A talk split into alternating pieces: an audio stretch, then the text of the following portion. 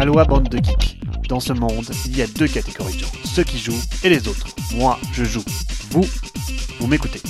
Salut à tous, dans l'actualité cette semaine, quand le participatif déchante, l'envers du décor serait-il la fin de l'âge d'or? Qui forge déchaîne les passions? Stephen Feld se met au jeu historique Ou Corio V2, l'immortel? Côté pro, Simone annonce une baisse de ses profits pour 2018 de 4 millions qui a entraîné une sanction immédiate du marché avec la baisse de 30% de son action. En effet, sa balance de profit net est passée en négatif sur les 9 premiers mois de l'année. L'éditeur a multiplié les embauches et fait exploser ses coûts marketing en organisant cette année sa première convention, la Simone Expo sans parler de ses résultats Kickstarter en demi-teinte.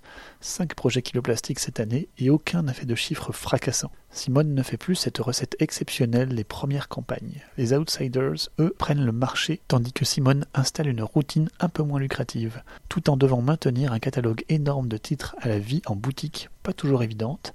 Bref, il y a beaucoup de facteurs qui mettent l'entreprise dans une position défensive pour cette année 2018, en espérant que les productions en cours ne seront pas mises en cause. Dans la même veine, mais un peu plus inquiétant, Ninja Division a avoué récemment être largement dans le rouge pour son projet Super Dungeon Explore Legends. Ils sont dans le rouge et n'arrivent pas à joindre le debout sur leurs différents projets Kickstarter. La réalité a rattrapé des centaines de milliers de dollars. De nombreuses entreprises travaillant avec Kickstarter comptent sur les campagnes Kickstarter en cours pour financer les précédentes. Cette spirale est vraiment négative, elle signifie juste que l'entreprise vit à crédit sur la brèche. Malgré l'image positive qu'elle donne, le mécontentement gronde. Certains joueurs songent à utiliser la justice. Difficile à justifier étant donné la politique de Kickstarter et de ses compensations. Est-on en train de vivre un large tournant sur le monde participatif? Parfait enchaînement avec cet article d'un ancien employé de North Star Games critiquant de manière efficace le petit monde du jeu de société. Avec les sorties si nombreuses, près de 5000 jeux cette année, de nombreux éditeurs sentent le vent tourner, les ventes diminuer, les coûts marketing augmenter et la qualité des jeux diminuer.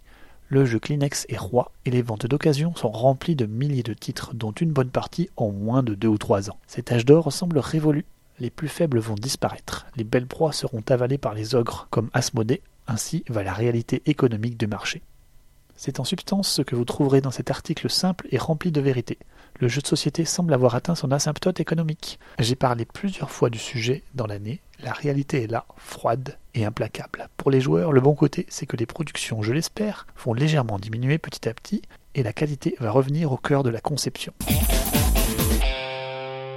Au niveau des ventes pour octobre, GTS Distribution, l'un des plus gros distributeurs américains, a fourni deux listes intéressantes, une par unité vendue et l'autre par prix.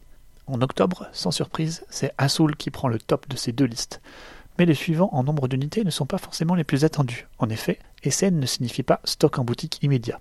Avoir du stock avant SN semble un excellent moyen de lancer la course à Noël avant les milliers de titres qui vont arriver des en novembre et décembre. En second, Tokaido s'affirme comme une locomotive familiale. En troisième et quatrième, Riff et le ciel interdit, les petits derniers confirment leur position et leur hype. Et enfin en cinquième, Between Two Castles of Mad King Ludwig affirme aussi d'excellents chiffres. Côté hype, vous vouliez une nouvelle preuve que Keyforge a tapé dans l'œil de la communauté Magic Oui, tous vos amis joueurs succombent les uns après les autres, mais qu'en est-il des joueurs de jeux à collectionner? Eh bien, il faut croire que la stratégie du packaging de FFG va permettre de faire exploser le marché de la revente. En témoignent de nombreux decks qui atterrissent sur eBay encore scellés. En effet, FFG a eu la bonne idée de lister les cartes d'un deck sur le dessus du paquet scellé, ainsi, les premiers decks surpuissants commencent à fleurir. Un deck s'est récemment vendu 1100 dollars pour son contenu de deux sets de 4 cavaliers. Côté sortie, Stefan Feld a annoncé la sortie d'un prochain jeu pour avril 2019. La date dénote déjà, mais le jeu encore plus. Nous voici devant un jeu historique à deux joueurs. Nul doute que Feld sera étonné dans cet opus, nommé La Révolution de 1828, qui sortira chez Renegade. Aucune VF annoncée encore. Sagrada, le jeu de dés aux vitraux multicolores, va connaître un triptyque d'extension à l'image des trois fabuleuses façades de la Sagrada Familia de Barcelone. La première arrivera au printemps prochain sous le nom de Sagrada Passion, les grandes façades. Les deux autres seront Vie et Gloire. L'extension introduira différents modules avec de nouvelles cartes inspiration, des dés pour des matériaux rares, des objectifs personnels et plus encore. Sorry We Are French a annoncé récemment sur Twitter une prochaine sortie des scènes 2019 avec un Corio V2 dont le thème sera basé sur le monde de Immortal 8, leur récent Kickstarter. Les cartes auront maintenant deux pouvoirs possibles dont un sera repris du précédent opus et un nouveau. Au programme donc, une même mécanique, mais encore plus de combinatoires et de contrôle peut-être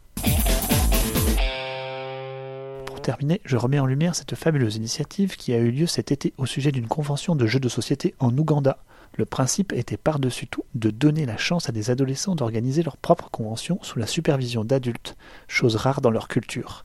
Le principe premier a permis à ce groupe d'ados de vivre une expérience exceptionnelle de collaboration et d'organisation, d'entraide. Ils ont aussi appris pas mal de jeux de société, de jeux de rôle, qu'ils soient amateurs ou non.